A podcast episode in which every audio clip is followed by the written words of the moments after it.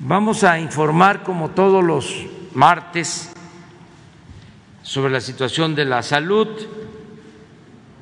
en especial el comportamiento de la pandemia, el Plan Nacional de Vacunación y también hoy vamos a dar a conocer lo de programa del gas bienestar que ya inicia en la Ciudad de México, en Iztapalapa se van a informar sobre estos dos asuntos de interés público, lo de salud y lo del gas bienestar. Entonces comenzamos con salud con el doctor Jorge Alcocer.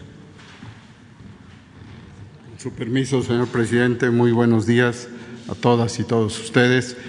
Como señala el señor presidente, hoy hay hoy mucho que informar y en el pulso de la salud, en forma breve, Hoy actualizamos el tema de los medicamentos adquiridos por el sector salud para toda nuestra población, como lo hemos hecho desde hace cinco semanas. En la primera lámina, son, gracias, les recuerdo que la demanda del sector salud incluyó 1.840 claves y se han recibido 77.8 millones de piezas al día de ayer.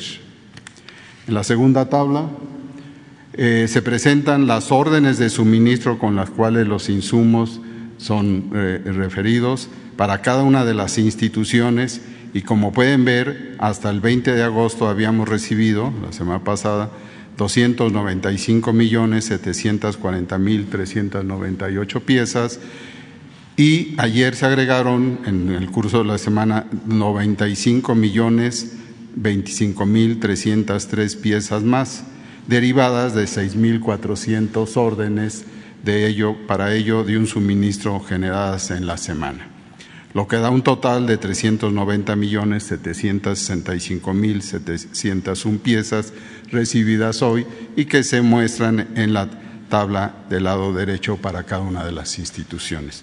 Muchas gracias.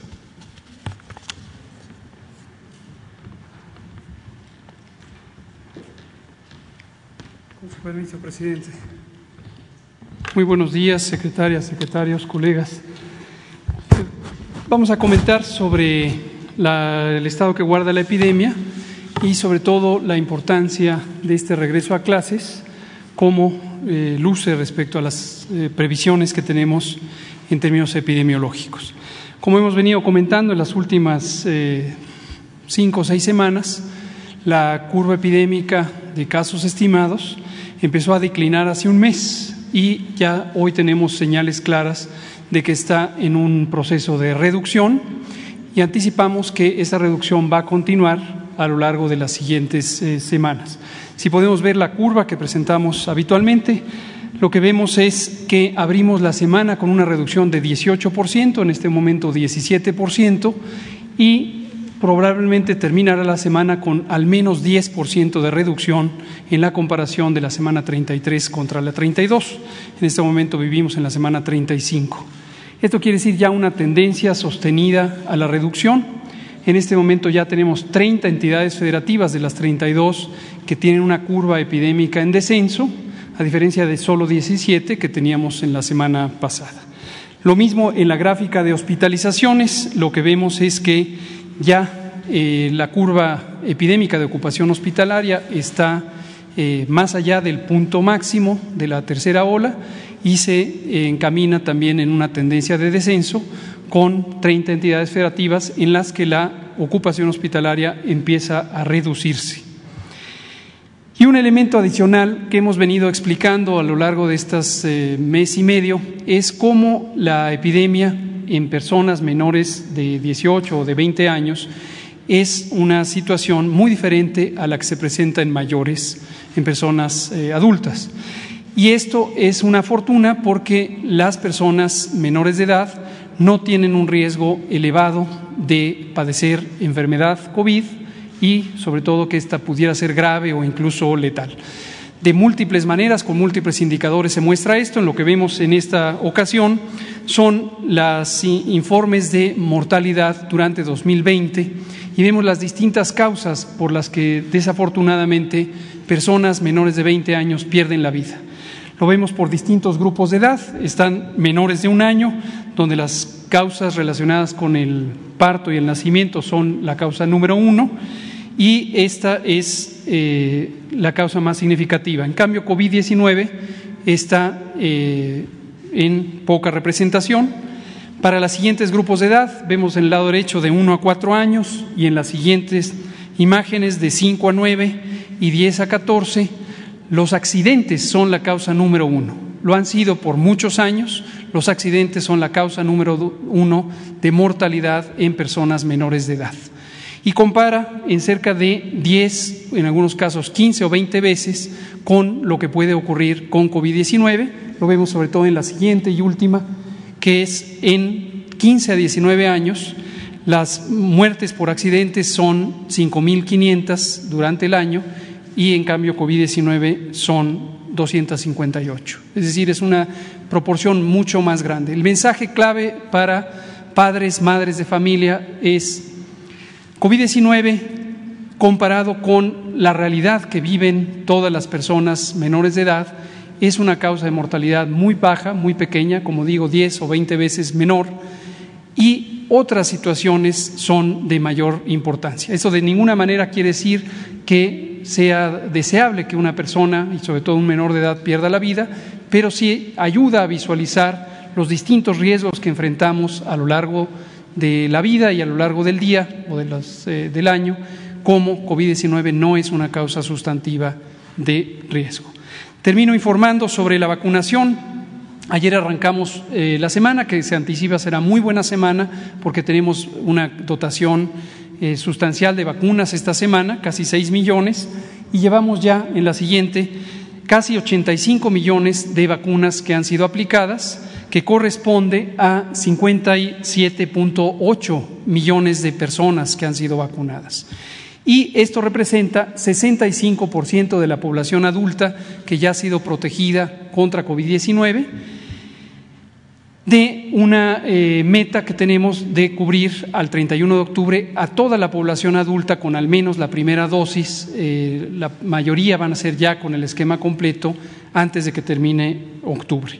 Llevamos casi 100 millones de dosis de vacunas recibidas y esta semana, es la última que presento, el calendario, tendremos 5 millones 885 mil vacunas. Pfizer ha restablecido ya una dotación que se acerca al millón y medio de dosis de, por semana y tendremos también una dotación muy sustancial de la vacuna Astra. Seguimos con el plan de vacunación y estaremos muy atentos, desde luego, que con el inicio de la escuela no haya brotes. En caso de haberlos, desde luego están todos los mecanismos listos para atender cualquier brote que pudiera haber en escuelas para que esto no pudiera salirse de control. Gracias, presidente.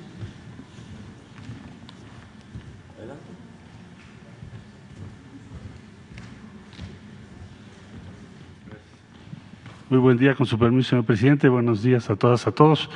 Brevemente, eh, bueno, el día de hoy vamos a superar, como ya saben ustedes, los 100 millones de dosis.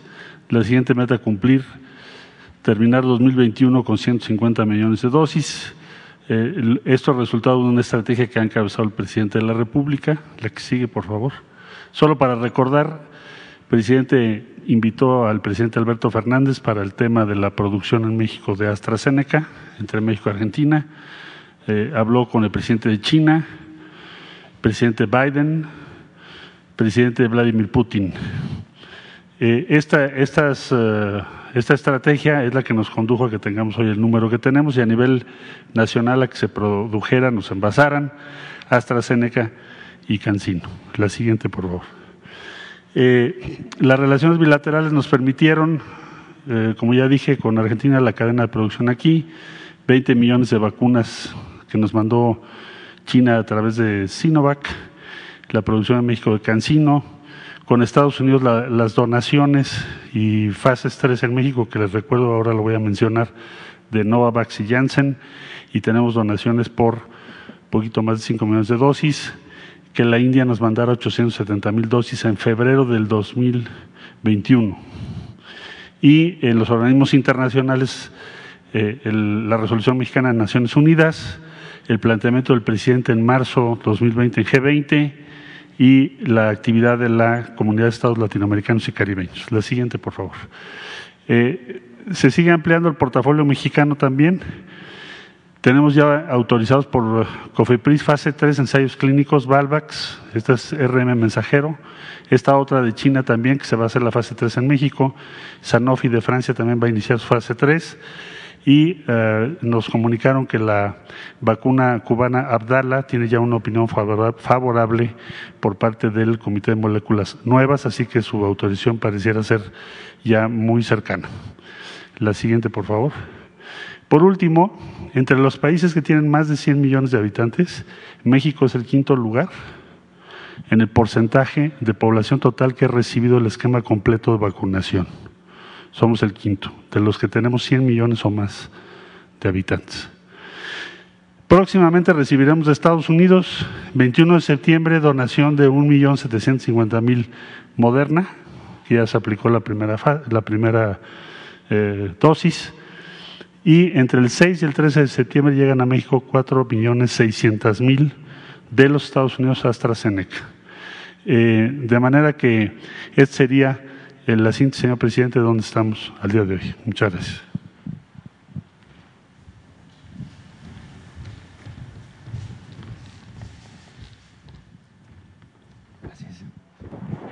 Con permiso, señor presidente, continuamos con el informe de distribución de las vacunas. Eh, aquí tenemos eh, el total de dosis recibidas el día 24 y 25 de agosto, tres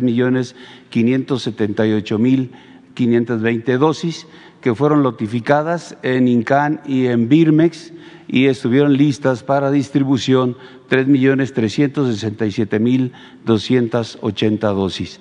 Estas eh, fueron distribuidas el día jueves 26 eh, por vía aérea. Se organizó una ruta para atender tres estados, que fueron Durango, Coahuila y Nuevo León, eh, llevando un total de 641.740 dosis.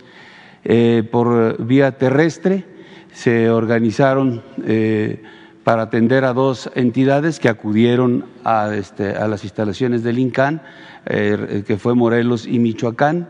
Eh, otra más, otras eh, para atender a cuatro este, entidades que acudieron a Birmex, que fue el Estado de México, Puebla, Querétaro y Guanajuato.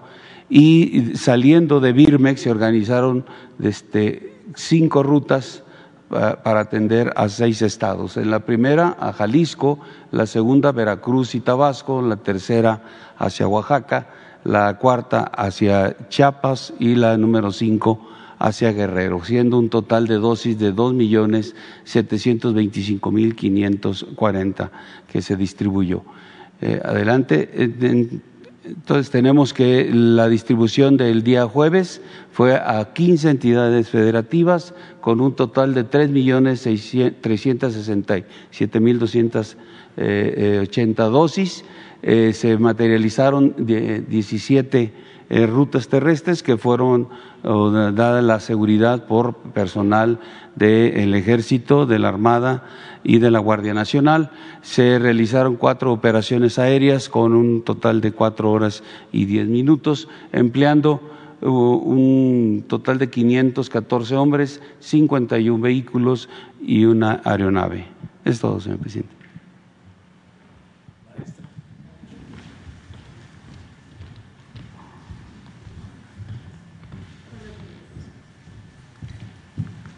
Buenos días, señor presidente. Buenos días, compañeros de gabinete. Buenos días, eh, compañeros de medios de comunicación y a todos los que nos ven a través de este medio.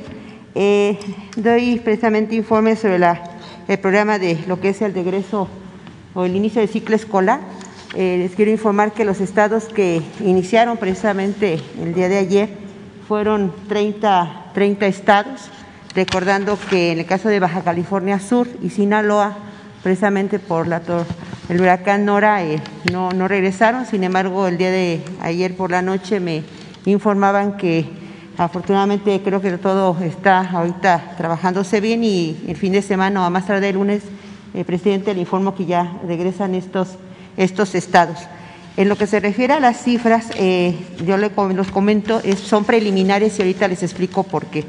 En lo que se refiere a las escuelas, ahorita llevamos 119.497 escuelas que, que ya tuvieron ayer como registro que ya abrieron precisamente el inicio, inicio en docentes 970.617 y en alumnos 11.426.026. El factor que varía un poco es precisamente el de alumnos, porque eh, haciendo una cuenta, precisamente ayer un corte, salían alrededor de más de 20 millones de alumnos. Sin embargo, eh, hasta hoy queremos confirmarlo bien, porque hay pequeños que el día de ayer no se presentaron, sino se presentan hoy, en esa parte de que están la mitad y la mitad. Entonces, todavía esta semana vamos a estar en ese proceso de precisamente eh, confirmación de datos, no queremos dar datos erróneos, queremos dar datos muy precisos. Y estos son los datos que así se contabilizaron, así que niño por niño y que son los reales. Eh, ya en próximas horas estaremos dando y actualizando dicha información. Eh, les quiero comentar un poquito a través de precisamente fotografías y videos que se tomaron en las, precisamente en los estados con la finalidad de dar fe de que hubo esa situación de, participación tanto de maestros como de autoridades educativas, eh, gobernadores, presidentes municipales, eh, lo que son eh, Semarnap, que es un programa también que habíamos eh, firmado un convenio en donde se había establecido, entre otras acciones, el que al momento de regresar a clases se iba a sembrar un árbol. En algunas instituciones no solamente sembraron uno, sino sembraron hasta diez, dependiendo la, el área que tuvieran para poder hacerlo. Y aquí vemos, bueno, yo la verdad me siento muy emocionada y muy agradecida con los que integran la comunidad escolar por todo el esfuerzo que hicieron para este, precisamente este regreso. Aquí tenemos algunas eh, fotos en donde nos muestran que estuvieron presentes nuestras autoridades de los gobiernos, estuvieron presentes eh, precisamente los de, participantes del Consejo de Participación de Salud, estuvieron presentes algunos pequeñitos como, como una representación de los alumnos cuidando la sana distancia, por eso nos hicieron ceremonias a lo mejor muy con mucha este eh, número de participantes, muchos niños ya estaban desde las 7 de la mañana ya estaban en, en su clase, tuvimos oportunidad de pasar a los salones a precisamente darles un mensaje, eh, tuvimos representantes precisamente de lo que es Semarnap y bueno, estos son de todos los, de todos los estados.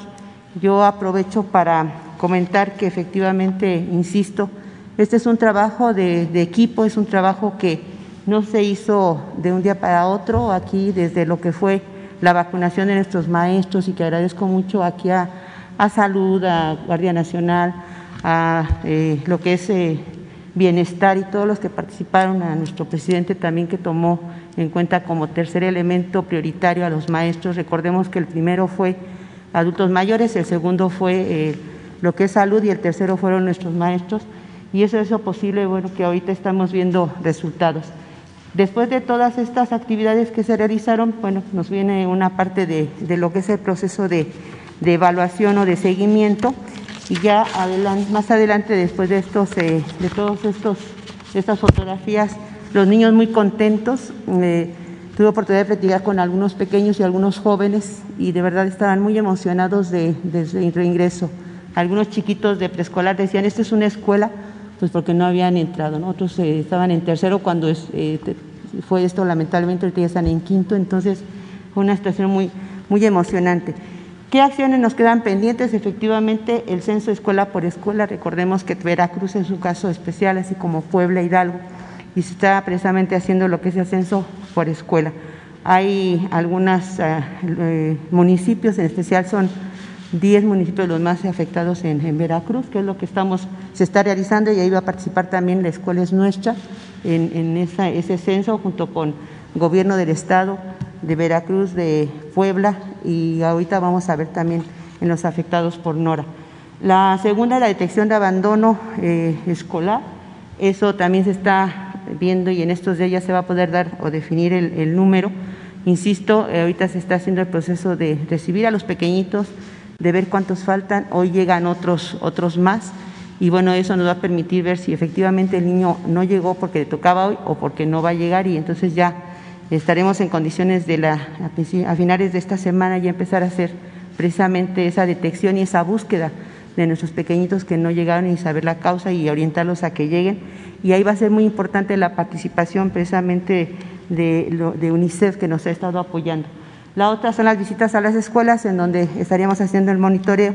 Si ustedes recuerdan, eh, cuando vinieron aquí los compañeros de UNICEF nos, estaban, nos hacían cuatro propuestas. Uno era mejorar la comunicación, que efectivamente bueno, vamos a fortalecer las redes y vamos a fortalecer todo el correo, que es una parte importante de la Secretaría de Educación Pública. Los otros es los protocolos que se tendrán que eh, dar seguimiento y se tendrá que supervisar, que es lo que vamos a hacer en el tercer y cuarto punto, visitas a escuelas con las unidades de seguimiento. Y la otra es precisamente fortalecer los aprendizajes, que es muy importante, pero yo le comentaba ayer a algunos compañeros y padres de familia que ahorita lo importante y lo que yo hago, eh, esa petición, es que tanto nuestros maestros como nuestros padres de familia fortalezcamos más que otra cosa la seguridad y la parte afectiva de nuestros niños. Eh, muchos pequeñitos de verdad que estaban muy emocionados eh, de expresar sus sentimientos, ya se intercambiaron teléfonos, bueno, ya están muy eh, emocionados y sí tenemos que orientarlos precisamente a esa situación de manejo de emociones, pero también de protocolo. Y nos queda, yo insisto, nos queda un buen sabor de boca de saber que los niños ya empiezan a decir, ¿sabes qué? Toma tu sana distancia, utiliza bien tu cubrebocas, hay que lavarnos las manos. Eh, llevaban su lunch ellos, eso también tuvimos la oportunidad de verlo. Eh, agradezco a los padres de familia que están haciendo ese esfuerzo de enviarlos con su lunch y algo refrigerio nutritivo.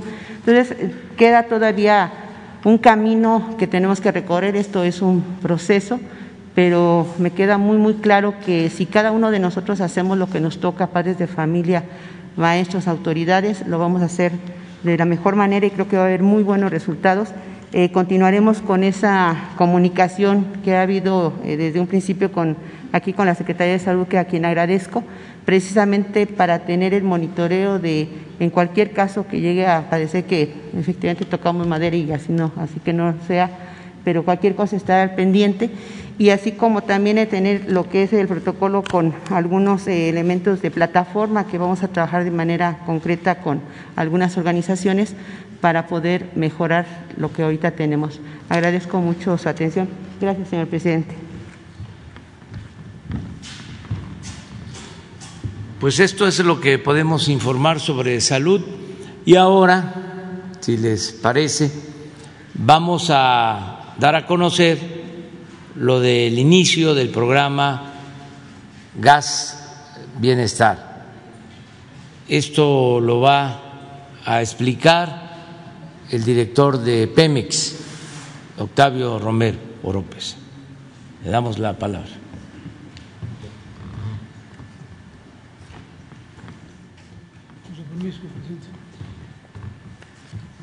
Muy buenos días a todos y a todos, representantes de los medios de comunicación. Señor presidente de la República, el pasado 7 de julio anunció usted el arranque de operaciones de la empresa Gas Bienestar en un término no mayor a 90 días. Hoy, a los 55 días de su instrucción, estamos arrancando oficialmente los trabajos de la empresa Gas Bienestar, cuyo objetivo es distribuir cilindros de gas LP de 20 y 30 kilos entre las familias más pobres garantizándoles seguridad, calidad, volumen y precios justos. Iztapalapa es el objetivo inicial de la primera etapa que tendrá por alcance las 16 alcaldías de la Ciudad de México. Previo a este arranque, el día de hoy, tuvimos tres días de prueba con los siguientes resultados. El viernes 27 de agosto eh, salimos en fase de prueba con 33 camionetas en 33 rutas, ofertamos 2.008 cilindros, se vendieron 1.957, lo que equivale al 97% del volumen eh, ofertado. El sábado fueron 44 camionetas, cubrimos 48 rutas, 2.882 cilindros, se vendieron 2.857, que es el 99% del total de cilindros. Y el lunes, ayer, 30 de agosto, 62 camionetas salieron a ruta, se cubrieron 68 rutas, eh, fueron 4.613 cilindros, de los cuales se vendieron 4.529, es decir, el 98%. En promedio, se, en estos tres días de prueba, se ofrecieron 9.503 cilindros, se vendieron 9.343, que es el 98% del total. Queremos agradecer a la jefa de gobierno Claudia Sheinbaum y a la alcaldesa de Iztapalapa, Clara Brugada, todo el apoyo que nos han brindado y que nos continuarán dando para la elaboración de las rutas y la difusión de gas bienestar. De la misma manera, agradecer a la Guardia Nacional todo el apoyo brindado en el resguardo de nuestras unidades que transportan los cilindros de gas bienestar desde las terminales de distribución de gas en Tepeji y Tula hacia la Ciudad de México. En el caso del Gobierno de la Ciudad de México, adicionalmente agradecemos el apoyo y el, el acompañamiento de la Policía en, cada ruta y al H Cuerpo de Bomberos, quienes ayudaron en la capacitación a choferes y repartidores sobre el manejo de cilindros. Agradecemos también a la Secretaría de Energía, de Comunicaciones y Transportes, a los órganos reguladores CRE y ASEA y a las instancias del Gobierno de México que nos apoyaron durante el proceso. Muchísimas gracias.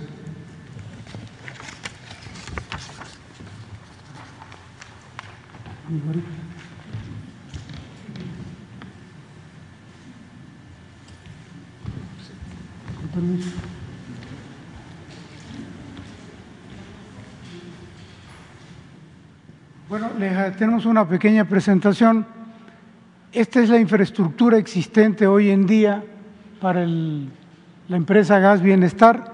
Desde luego, la principal infraestructura es el gasoducto que viene desde Cactus hasta Guadalajara, pasando por Veracruz, por Puebla, Hidalgo, Guanajuato y hasta Jalisco. Aquí producimos gas LP eh, y lo transportamos hasta, hasta Jalisco. Para el arranque contamos con la siguiente infraestructura en Tula y Tepeji que nos permitirá la demanda inicial, es decir, cuatro llenaderas de andén con capacidad de llenado de entre 10 mil y 14 mil cilindros diarios. Estas son las llenaderas, estas son las llenaderas que tenemos en Tula y en Tepeji. La que sigue, por favor. Tenemos un módulo de mantenimiento de cilindros. Este es un equipo mucho, muy importante porque nosotros estamos en esta primera fase de salida entregando cilindros nuevos y recogiendo cilindros usados que se rehabilitan en este equipo y más adelante vamos a ver un, pequeño video donde se ve a detalle en qué consiste esta rehabilitación. La que sigue, por favor. Bueno, ¿qué tenemos?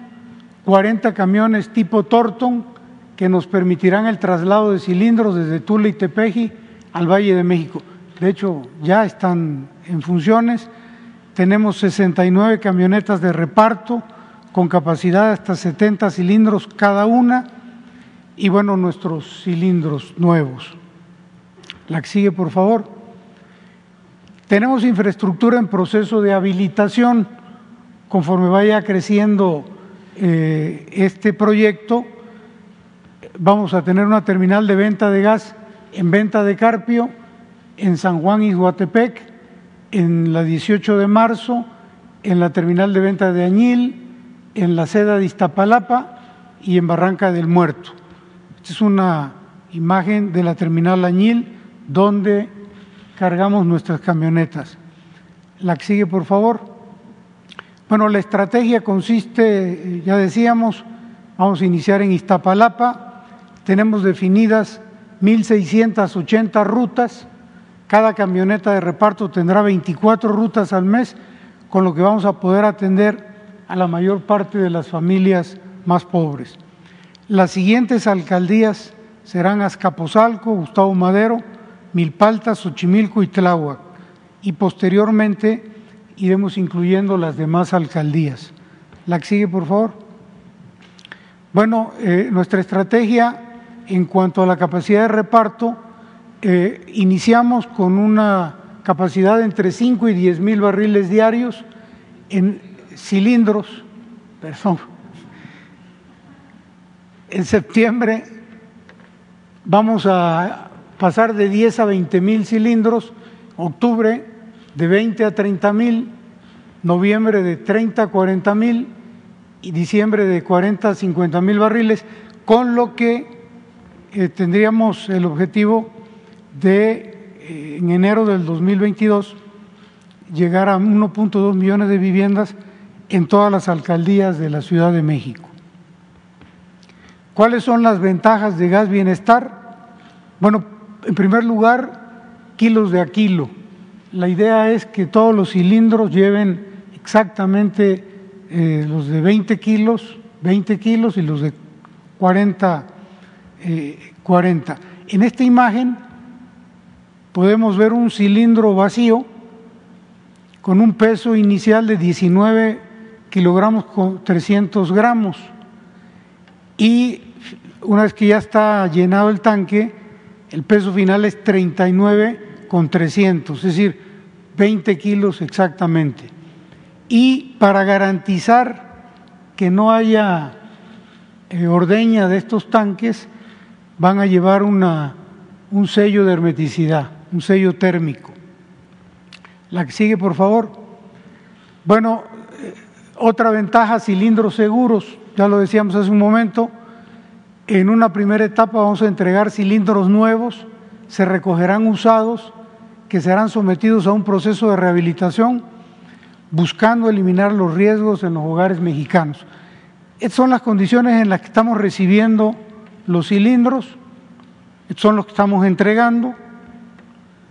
Una vez que pase el proceso de rehabilitación, se les retira la pintura y el óxido se les cambia la válvula, se les checa la presión hidrostática, se pintan y se rotulan. Los cilindros que no pasan estas pruebas son chatarrizados con el objetivo de que sacarlos de la circulación del mercado. Entonces tenemos un pequeño video donde se muestra este proceso. Son los cilindros que recogimos en la fase, en los tres días de fase de prueba. En estas condiciones los recogimos. Se pueden dar cuenta del mal estado en que se encuentran. Aquí estamos retirando la válvula. Aquí estamos probando las válvulas, las que sirven y las que no sirven. Eh, en este caso, esta válvula no sirve porque estando cerrada con esta presión tiene filtraciones. En este segundo caso, la válvula está en condiciones. Las que no sirven se retiran y las que sirven se rehabilitan. Aquí comienza el retiro de pintura y de óxido, proceso que se llama granallado. Así entran y así salen. Y aquí si pudiéramos congelar esta imagen, es importante porque la prueba hidrostática consiste en llenar los cilindros con agua. Estos cilindros son de 20 kilos, se les mete una presión de 30 y aquí se observa cómo este cilindro y este tienen agujeros. Al meterles la presión del agua se da la filtración. Esto sería el equivalente a si tuvieran gas. De manera que estos cilindros eh, se retiran del mercado. Continuamos con el video, por favor.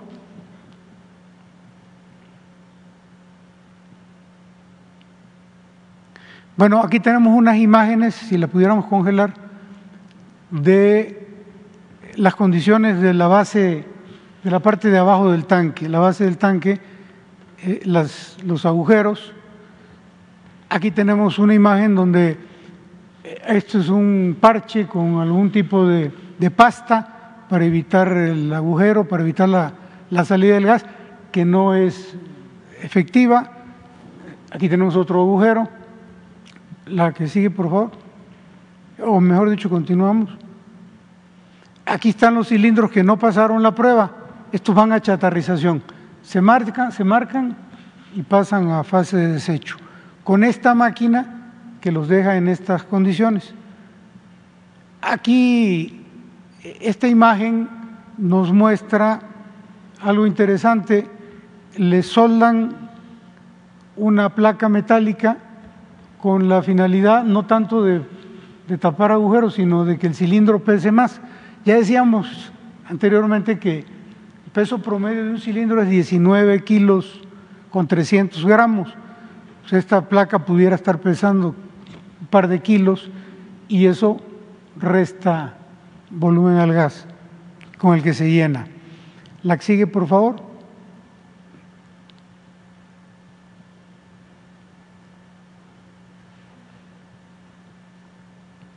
Aquí estamos empezando a pintar por dentro el cilindro. Aquí viene ya la fase de pintura de los cilindros que pasaron la prueba.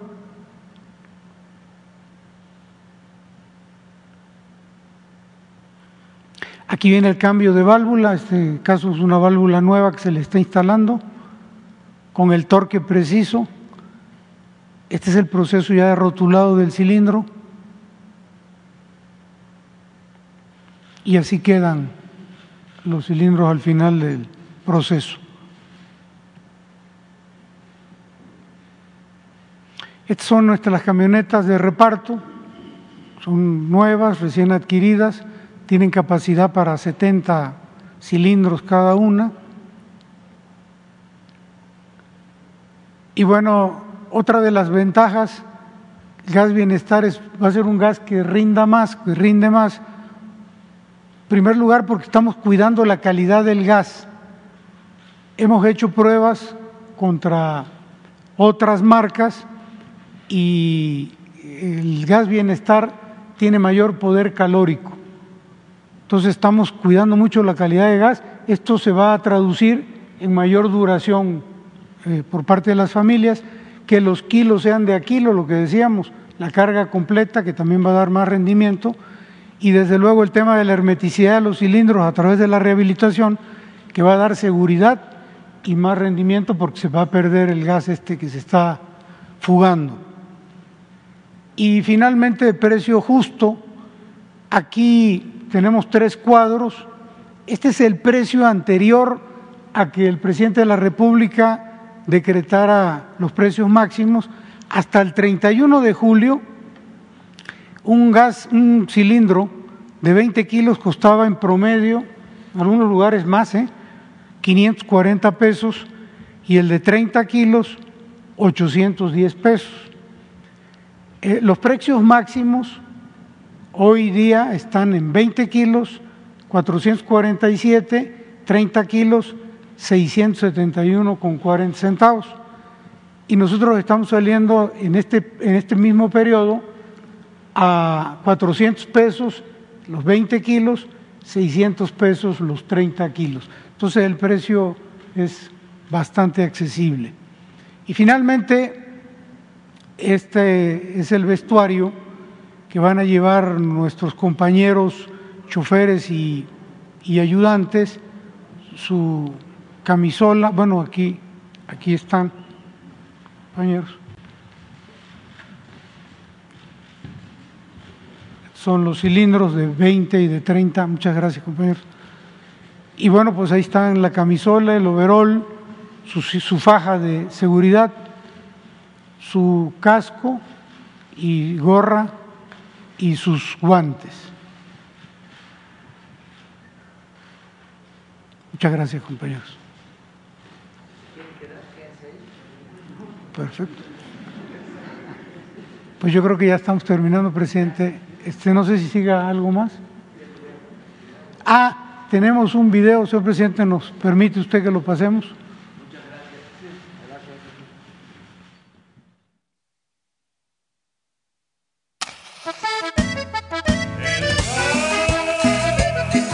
La economía economía familiar es la base del desarrollo de la nación. Aquí están los flacollitos que trajo la abuela. Con el gas bienestar, que está más barato, me alcanzó para más. Porque a partir de ella se construyen los cimientos para el progreso del pueblo. Por eso el gobierno de México ha creado Gas Bienestar. Para que pagues lo justo y dejes de preocuparte por los altos precios del gas. El gas. Córrele, se acabó el de la casa. Bienestar. no, luego nos quedamos sin gas. Bienestar, gas bienestar. ¿Quién quiere café de olla? Yo. Pemex, por el rescate de la soberanía. Señor presidente, quedaría este, el enlace con Iztapalapa. Se encuentra la jefa de gobierno, Claudia Sheinbaum, y la, la alcaldesa para el tema de la inauguración. Pues es cuanto, presidente. Muchas gracias.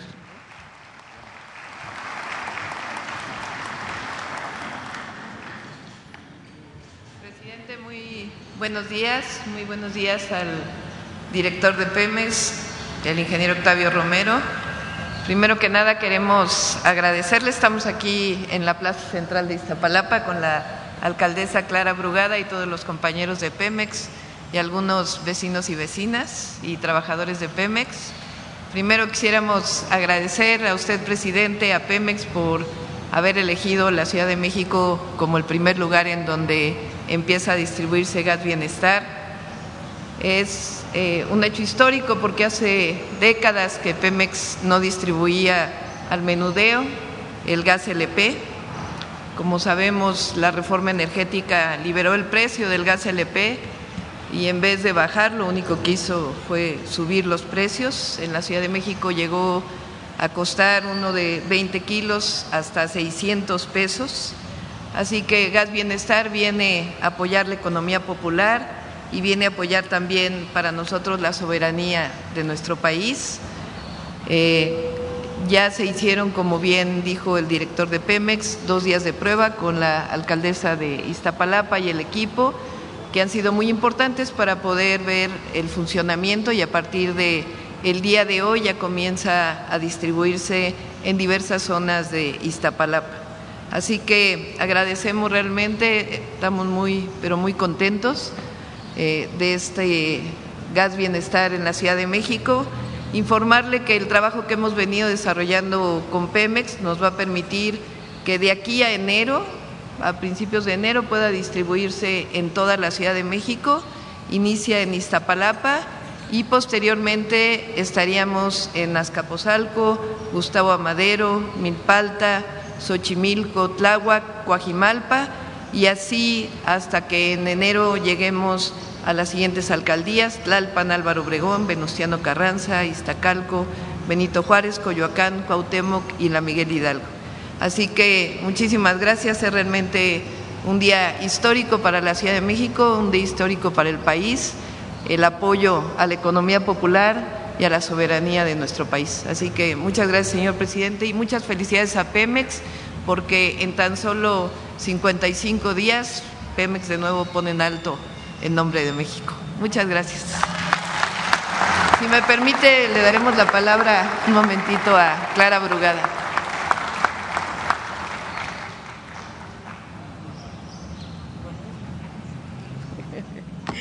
Hola, presidente, buenos días. Le mandamos un caluroso saludo desde Iztapalapa. Eh, queremos agradecerle la entrada del programa Gas Bienestar aquí en Iztapalapa, que es donde más se necesita. Y el día de hoy estamos festejando dos acontecimientos que tienen que ver con el precio del gas. El primero es que desde que usted informó la entrada del gas bienestar, el precio del gas bajó. Como ya se decía, en julio un tanque de 20 kilos estaba entre 550 y 600 pesos. Hoy está entre 530 y 560 pesos, es decir, 100 pesos menos. Y esto tenemos que destacarlo porque esto ya es un gran logro. Y esto ayuda directamente a la gente con menos recursos. Y en contra de los que defienden los postulados de la mano libre del mercado que regula los precios y promueve la prosperidad, aquí tuvo que entrar la mano de un gobierno justo, democrático y honesto, como usted encabeza, para que pudiera regularse los precios. Y el segundo acontecimiento es la entrada el día de hoy formal del gas bienestar. Aquí con este tanque, por ejemplo, de 20 kilos, la población le va a costar 400 pesos, más barato que cualquier privado, pero además con un peso completo y los cilindros nuevos o en buen estado. Así que muchísimas gracias y desde Iztapalapa decimos viva la cuarta transformación de la vida pública de este país. Gracias.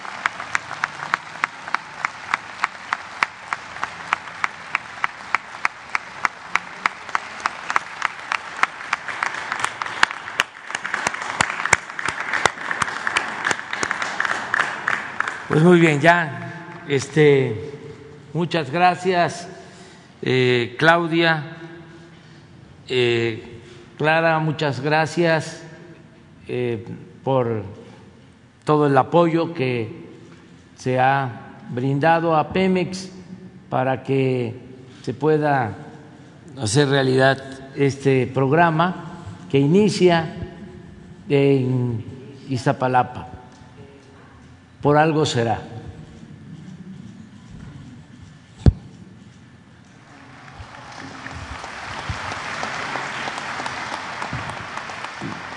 Pues vamos a la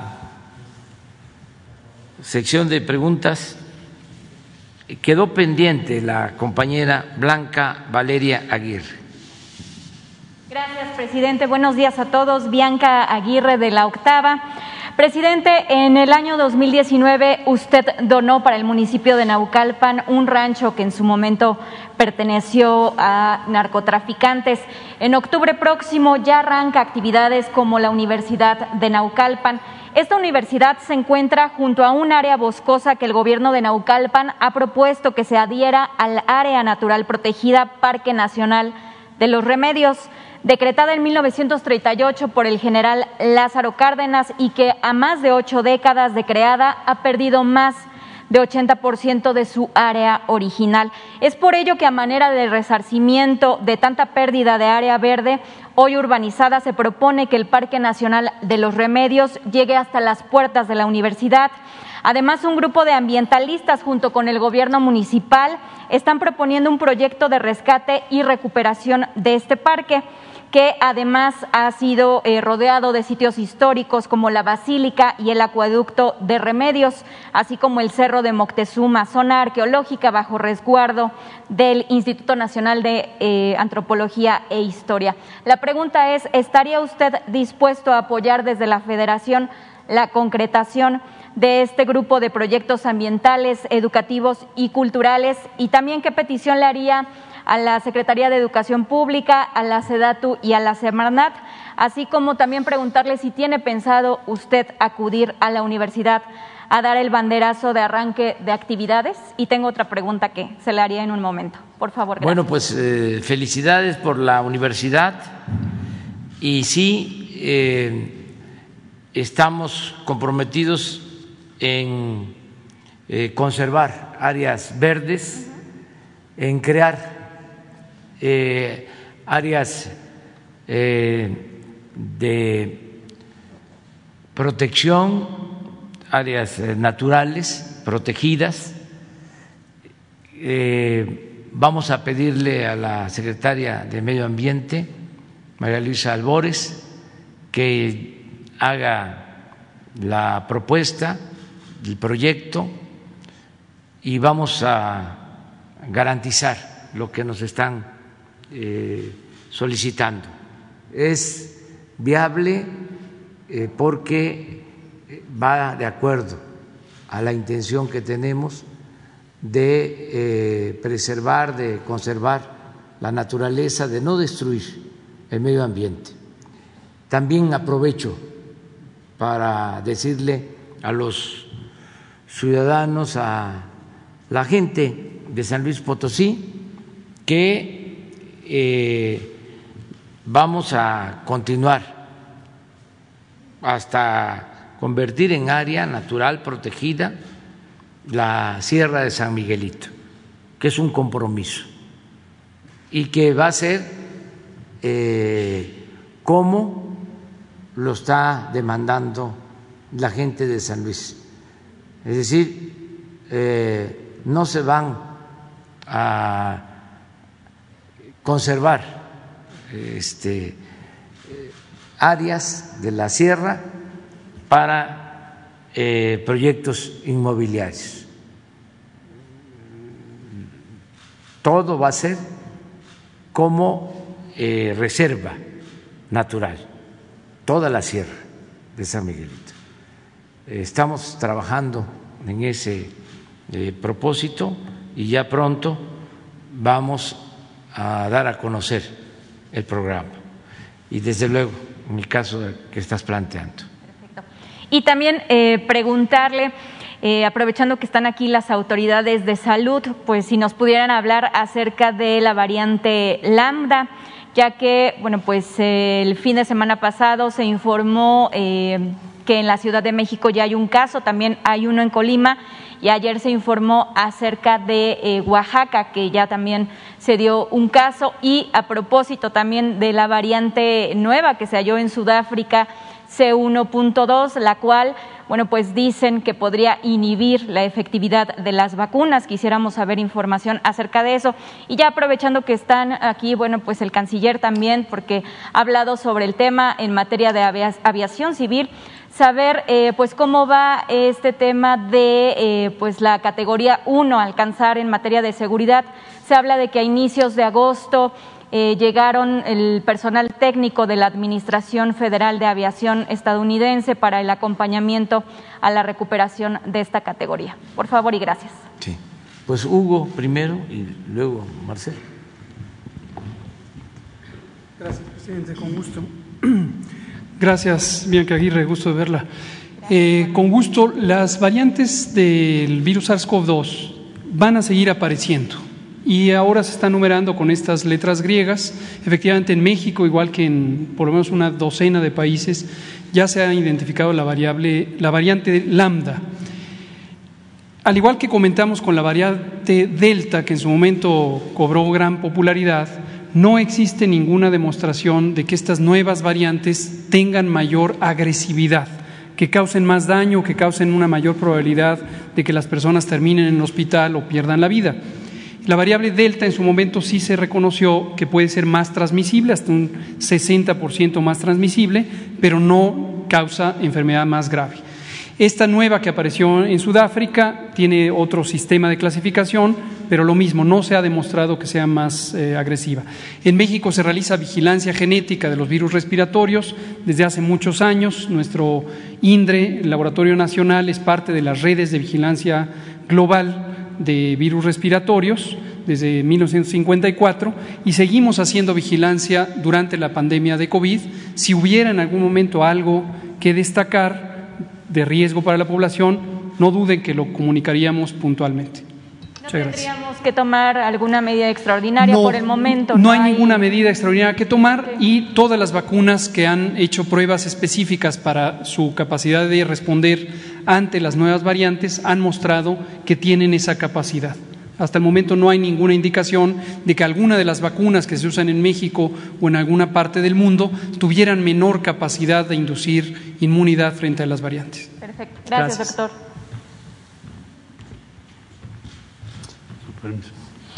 Bueno, brevemente diría lo siguiente. Eh, Estados Unidos y México, como ustedes saben, tienen muchos eh, convenios, acuerdos en eh, materia de aviación civil, pero explico lo que me estás preguntando. Eh, tanto Estados Unidos como México tenemos normas para eh, autorizar vuelos de nuestras líneas aéreas a otros países. Entonces hay unas observaciones que hizo la agencia norteamericana a quién, a la Agencia Federal de Aviación Civil, que depende de la Secretaría de Comunicaciones y Transportes. Y por eso estamos en la categoría 2. Esto se hace para, en tanto se resuelven las observaciones, son técnicas. Entonces se hizo un equipo por instrucciones del presidente de la República, está la Secretaría de Comunicaciones y Transportes, la AFAC, y estamos acompañando con la Embajada en Washington y la Dirección General que ve los temas con Estados Unidos. ¿En qué estamos ahorita? Pues ya hay un convenio para trabajar juntas las dos agencias, ya hubo visitas técnicas, va a haber otras, y estimamos que en el primer semestre del año entrante podremos recuperar la categoría 1, que quiere decir que, que las líneas aéreas de Estados Unidos respecto a las operaciones en México estarían viendo a nuestro país como categoría 1, quiere decir como si fuese o como si estuviésemos en los mismos niveles que los demás países que tienen esa categoría, empezando por Estados Unidos.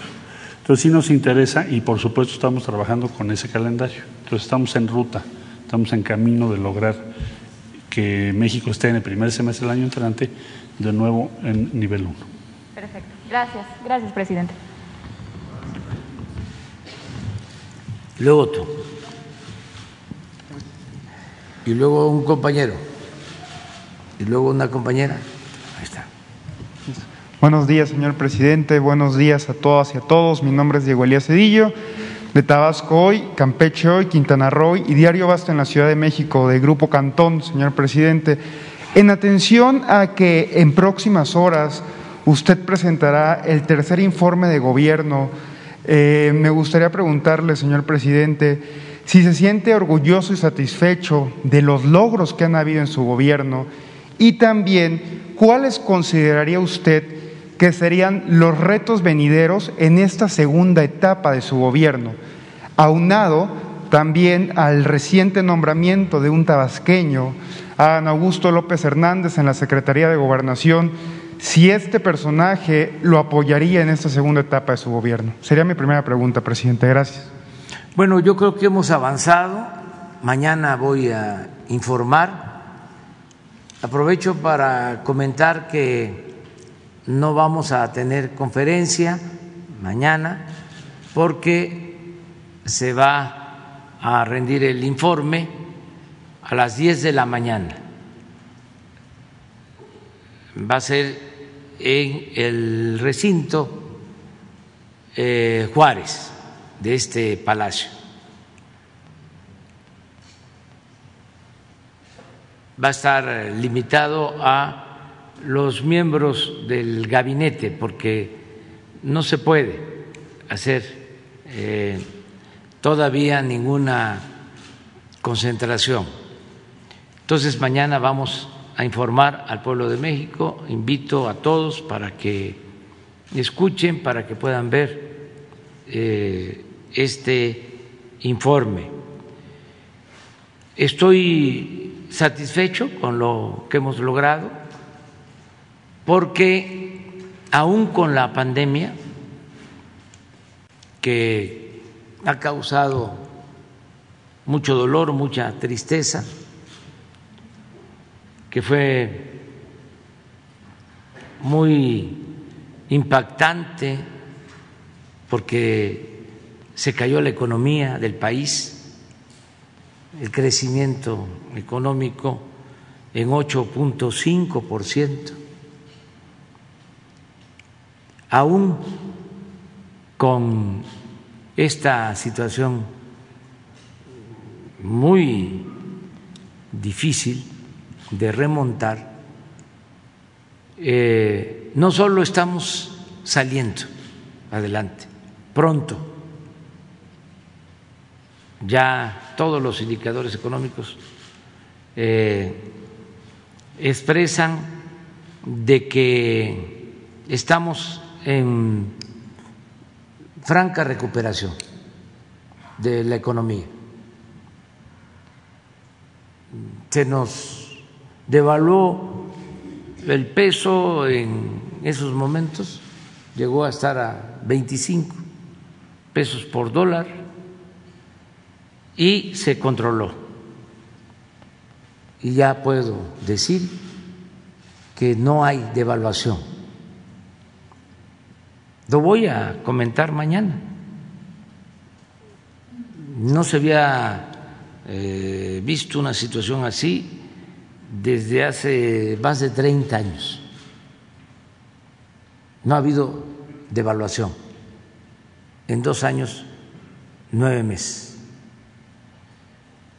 Y ya estamos recuperando los empleos y ya los pronósticos de crecimiento para este año están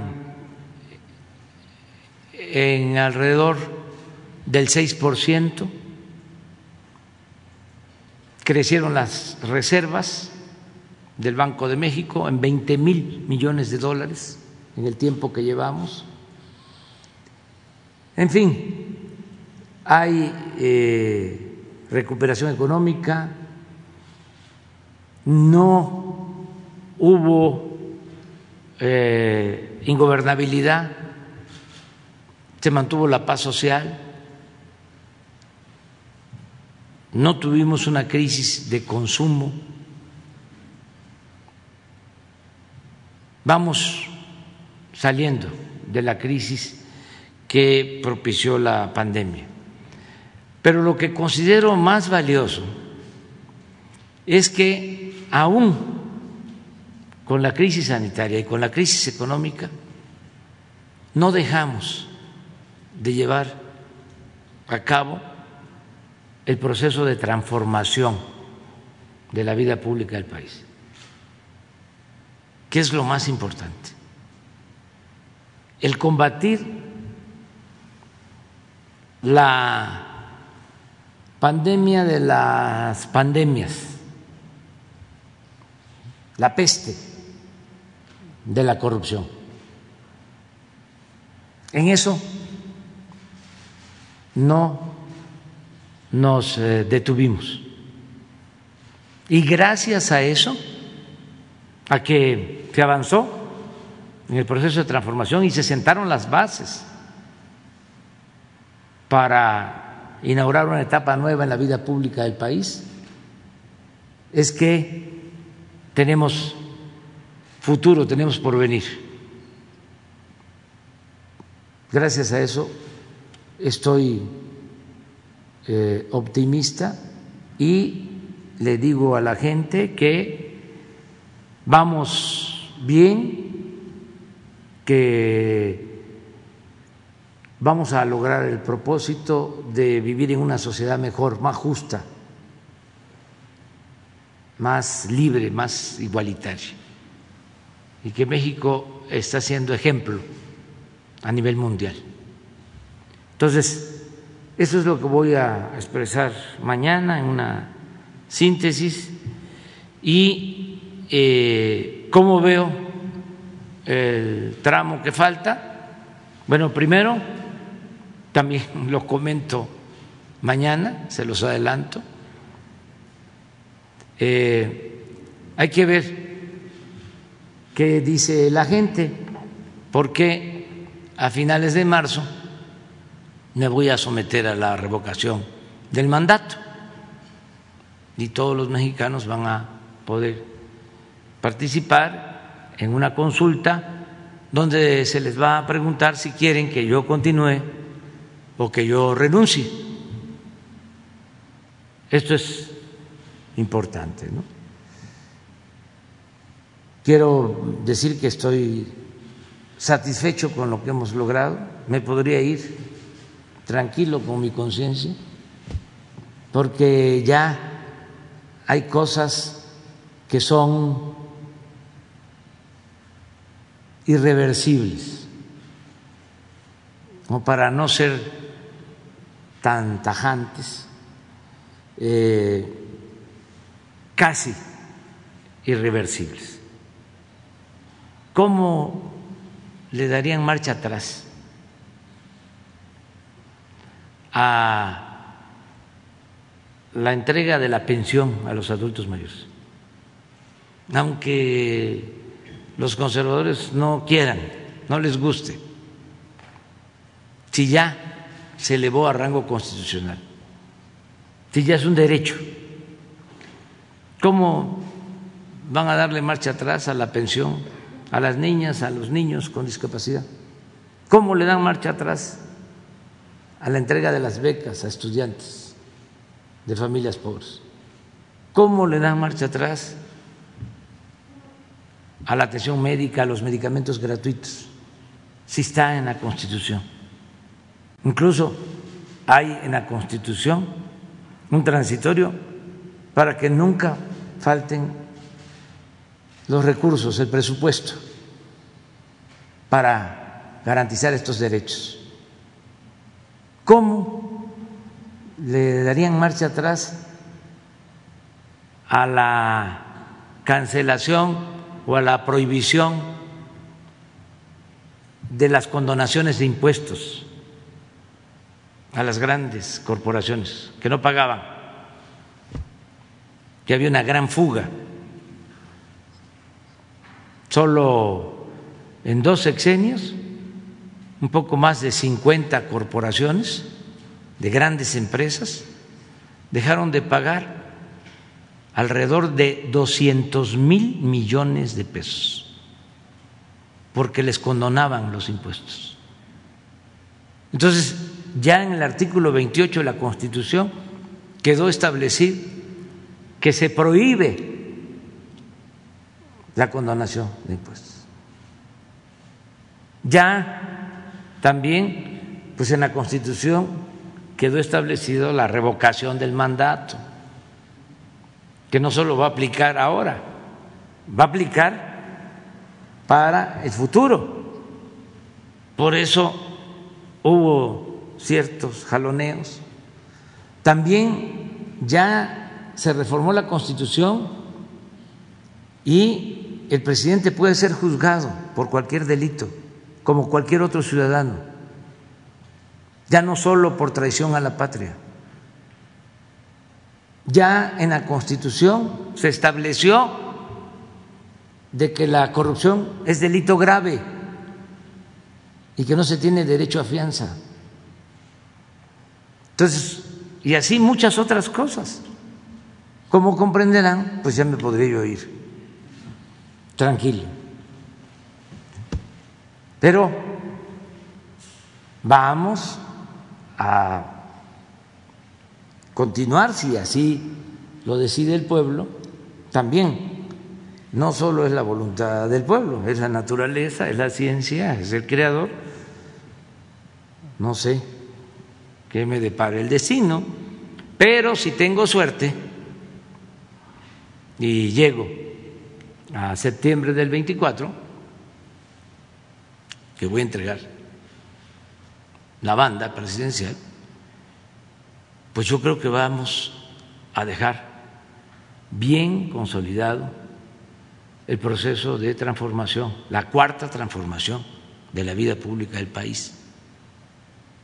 Y como estamos en esta nueva etapa, mi libro se llama eh, A la mitad del camino, nos falta la otra mitad, la otra etapa.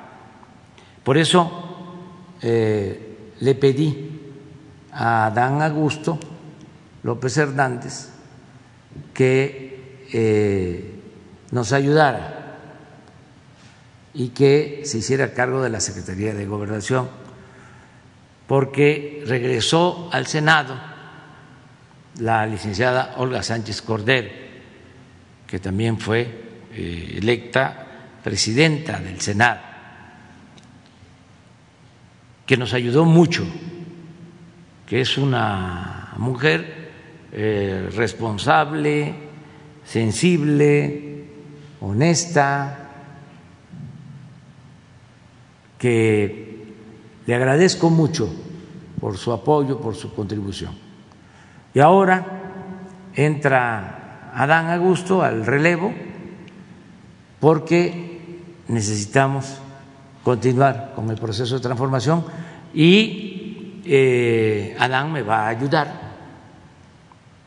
para eh, hacerse cargo de todos los asuntos públicos políticos, la relación con gobernadores, la relación respetuosa con la Fiscalía General de la República, la relación también respetuosa con el Poder Judicial, en especial con la Suprema Corte de Justicia y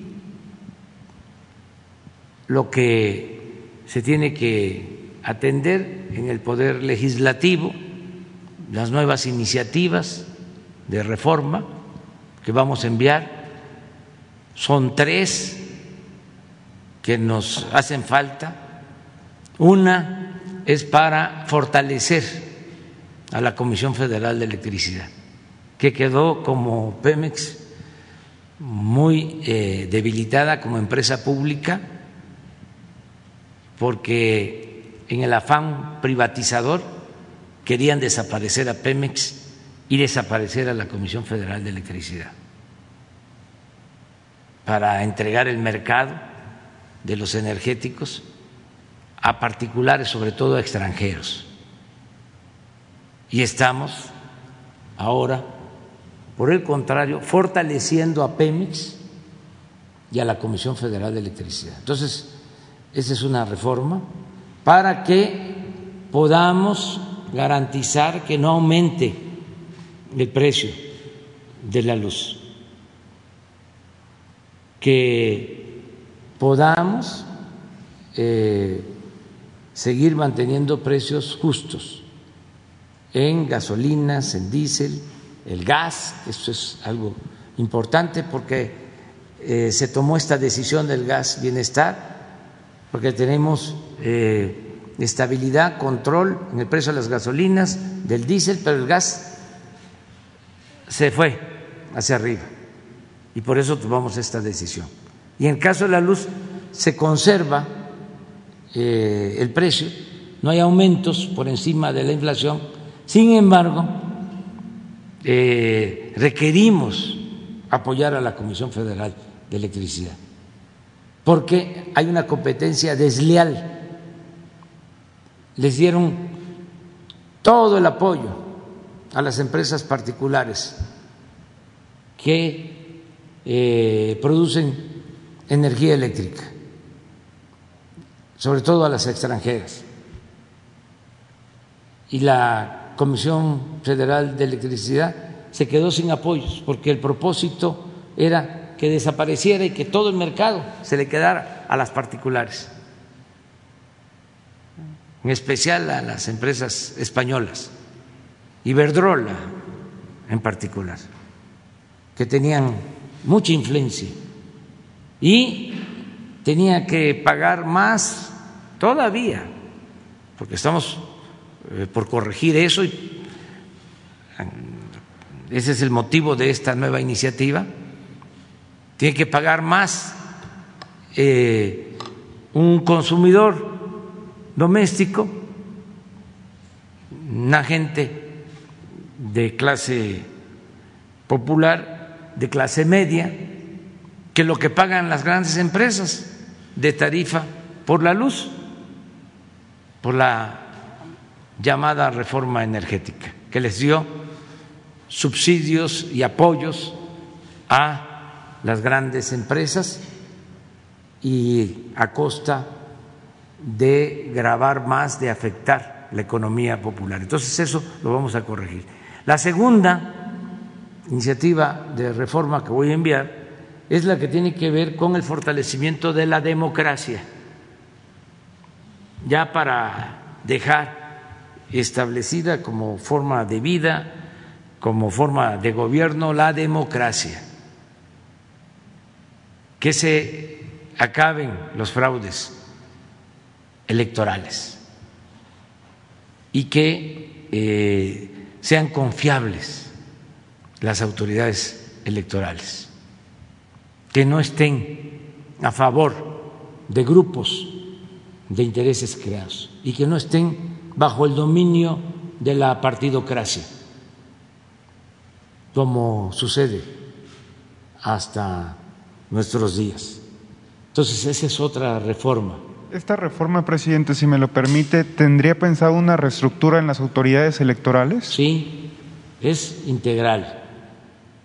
Y eh, vamos a procurar que haya más participación de los ciudadanos en la elección, de los representantes, es decir, menos plurinominales, más representación de quienes obtienen los votos que les da el pueblo.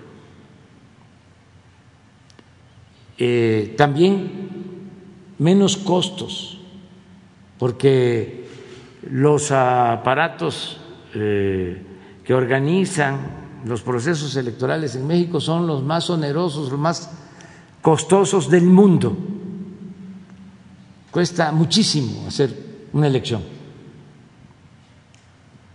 porque los consejeros, para poner un ejemplo, o los magistrados del Tribunal Electoral ganan ahora tres veces más que lo que gana el presidente, de dos a tres veces más. Y además este, se reformó la Constitución, se estableció que nadie podía ganar más que lo que obtiene el presidente. Y ellos se ampararon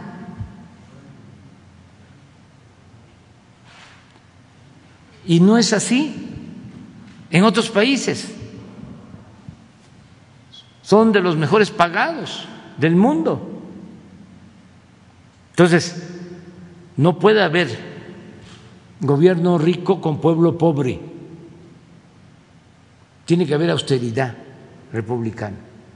Y lo tercero, pues es el que la Guardia Nacional, que está eh, funcionando muy bien, que ya tiene cien mil elementos, que ya eh, se han construido un poco más de 190 cuarteles, que ya es una institución mm, en formación disciplinada, con profesionalismo, que no quede suelta para no caer en eh, el fracaso que significó la llamada Policía Federal, que se echó a perder, se pudrió. Entonces queremos que la Guardia Nacional pase a formar parte de la Secretaría de la Defensa. Entonces es otra iniciativa de reforma constitucional para que este, termine el gobierno y la Guardia Nacional siga eh, protegiendo a los ciudadanos y que lo haga con profesionalismo, con disciplina, con lealtad, sin corrupción, porque la Policía Federal que existía, pues está este, manchada de corrupción. De ahí eh, salió lo de el señor que está detenido, García Luna, eh, en ese tiempo, del gobierno de Calderón y de García Luna, fue cuando este, se privatizaron los reclusorios y se hicieron contratos leoninos en beneficio de unas cuantas empresas privadas. Imagínense privatizar los reclusorios.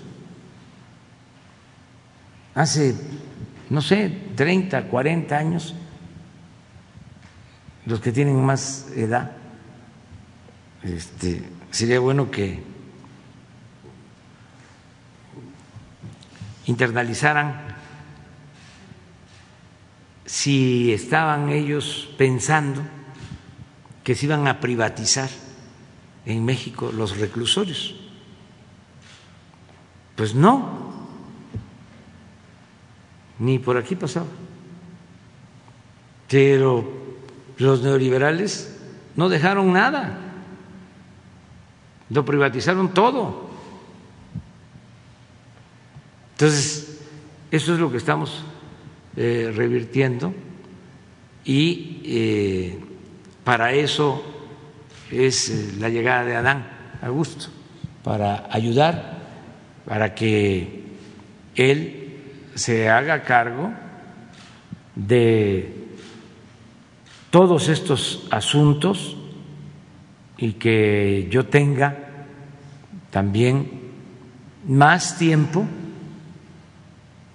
de eh, continuar con la conducción, con la coordinación del esfuerzo de todos los servidores públicos que me han ayudado muchísimo, es un equipo de primera. Imagínense, eh, se nos presenta el problema del aumento en el precio del gas y nos reunimos y lo analizamos y decidimos dos acciones. Una, precios máximos. Dos, gas bienestar. Y aquí les digo, en tres meses y en menos de ese tiempo, ya está. Pero no solo las dos acciones,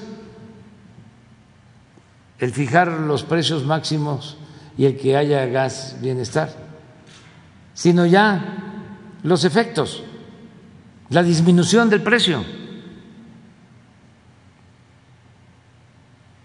Al momento que se toma la decisión, pero porque tuve el apoyo de la secretaria de Energía, del director de Pemex, nos ayudó mucho la jefa de gobierno de la ciudad, Clara Brugada, delegada de Iztapalapa, y muchos trabajadores, servidores públicos. Entonces es un equipo, todos. ¿Qué este, hubiésemos hecho si eh, conseguimos las vacunas, pero no tenemos capacidad para distribuirlas? ¿Qué hubiésemos hecho si no contamos con el apoyo de la Secretaría de la Defensa y de la Secretaría de Marina para la distribución, la logística. Cuando eh, empezaron a llegar las vacunas, se empezó a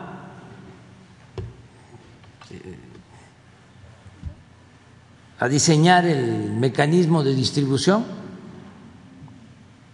pues, eh, ¿quiénes tienen experiencia? Pues los de las Fuerzas Armadas.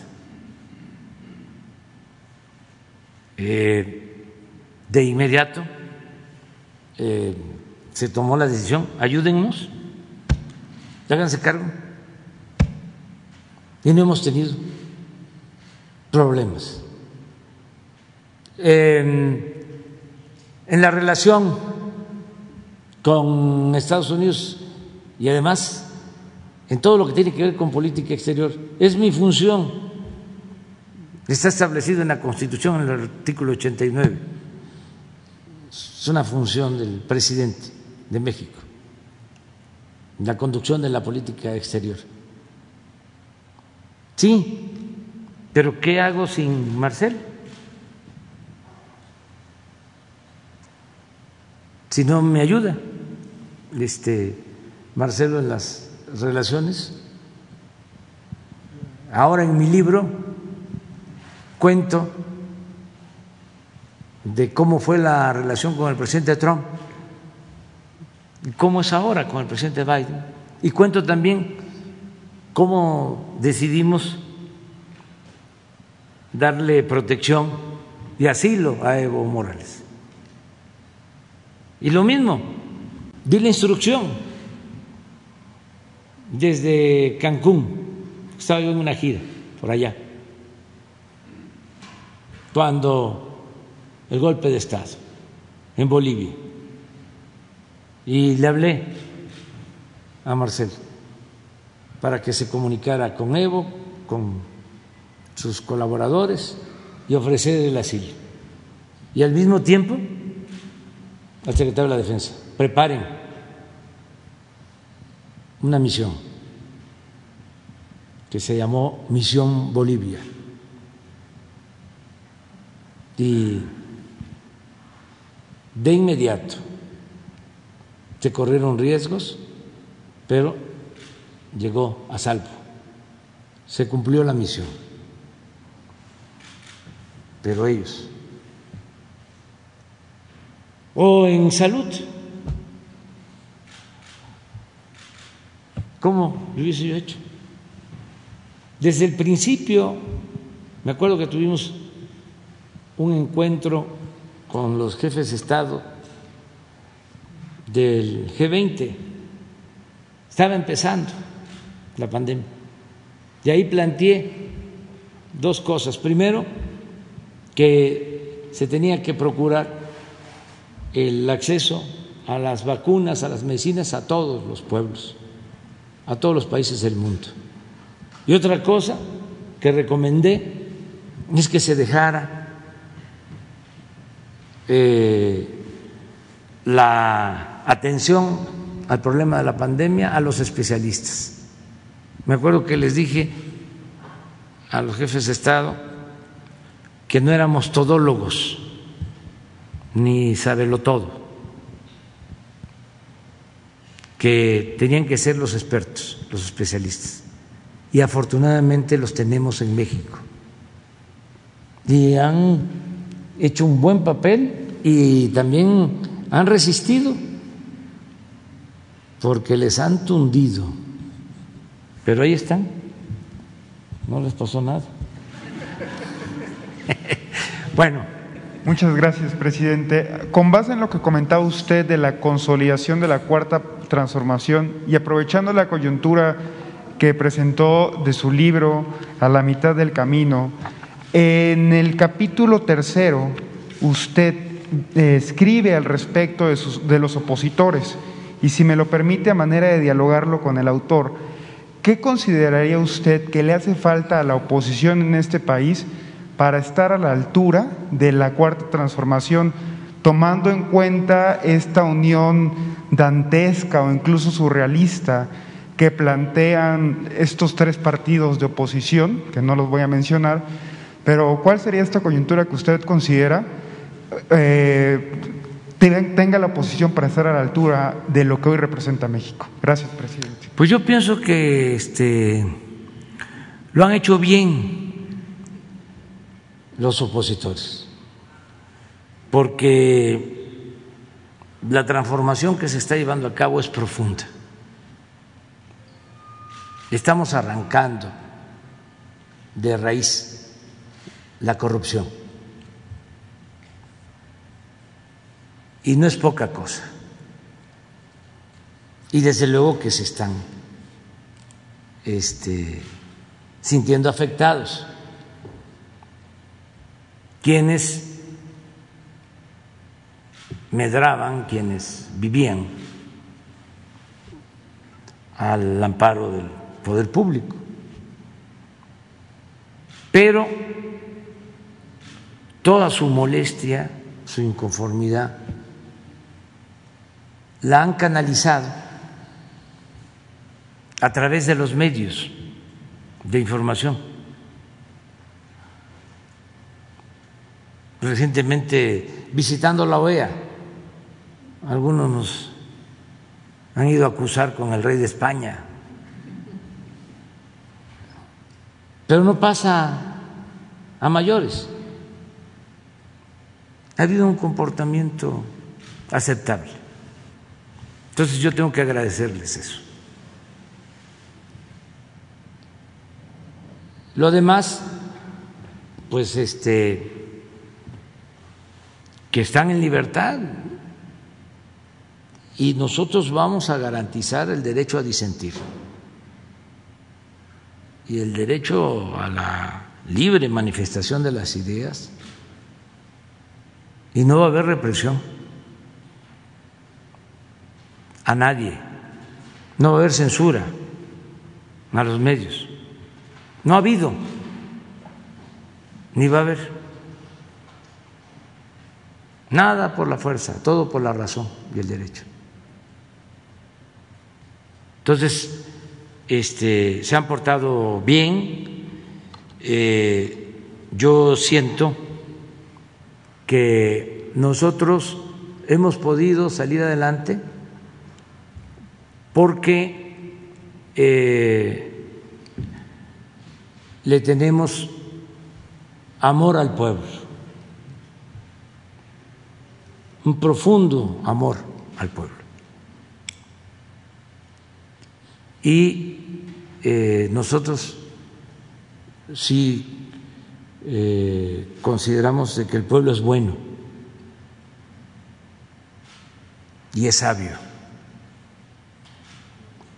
Y no consideramos de que el pueblo sea flojo, irresponsable o tonto. El pueblo sabe muy bien lo que conviene y lo que no conviene. Y muchas veces los políticos se olvidan de eso y menosprecian al pueblo.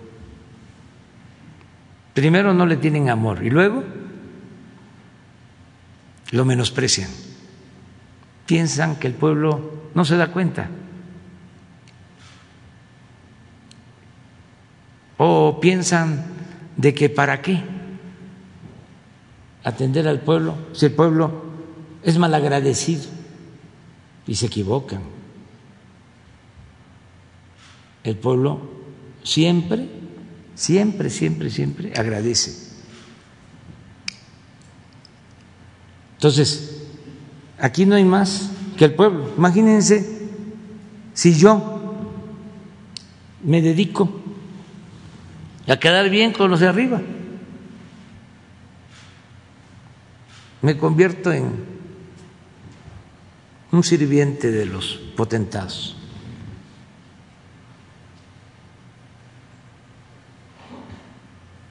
Allí en el libro hablo de cómo en una plática con el presidente Peña, ya cuando estaba yo de presidente electo, este me dijo de que se sentía traicionado porque les había dado bastante, los había atendido bien a los de arriba. Y habían este, actuado de manera traicionera. La verdad, ¿se acuerdan que lo convirtieron al presidente Peña en el payaso de las cachetadas. Los mismos de arriba.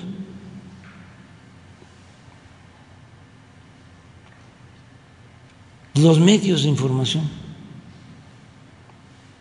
Imagínense que yo me dedico a desayunar, a comer, a cenar con los magnates de los medios de información a darles publicidad.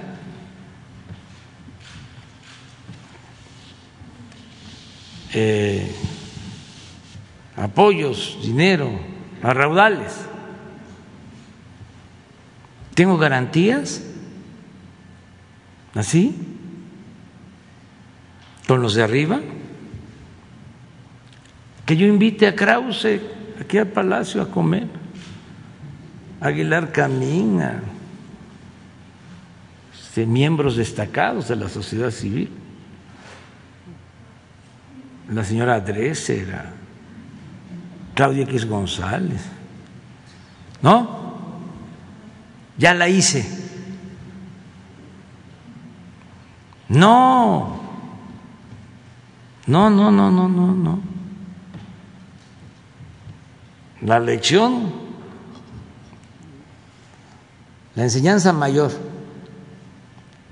es que hay que atender al pueblo, al pueblo. La experiencia de ingratitud más dolorosa fue lo que hicieron con el presidente Madero, las élites. Cómo lo abandonaron, lo traicionaron, la forma como lo trató la prensa de ese entonces, la prensa porfirista, la forma como se unieron todos los intelectuales en contra de él, desde luego los potentados, y como él no pudo establecer una alianza con el pueblo, porque no pudo entenderse con Zapata, no eh, logró eh, atender el problema agrario, se quedó flotando en el aire. No se puede llevar a cabo una transformación sin el respaldo del pueblo. Como decía Juárez, con el pueblo todo, sin el pueblo nada. ¿Cómo resistimos nosotros las lanzadas, las embestidas de los medios? Todos los días, los periódicos, la radio, la televisión, todos los días. ¿Por qué? este, hasta el Reforma hoy dice que el 60% de la gente nos apoya y ya anticipa que si se lleva a cabo la revocación del mandato, creo que obtendríamos el 62%. O sea que este, ganaríamos en la consulta. ¿Por qué? si tenemos todos los medios en contra, con honrosas excepciones. Porque estamos trabajando para la gente, porque tenemos nada más como amo al pueblo de México, porque no somos peleles, títeres de ningún grupo de potentados, somos libres. Y solo tenemos como encomienda responderle al pueblo. Se van a quedar para mañana, no, para pasado mañana, los dos, porque ya ves que me pasaron una nota que me están esperando. Tengo un desayuno este, con Adán. bueno, con Adán a gusto, sí.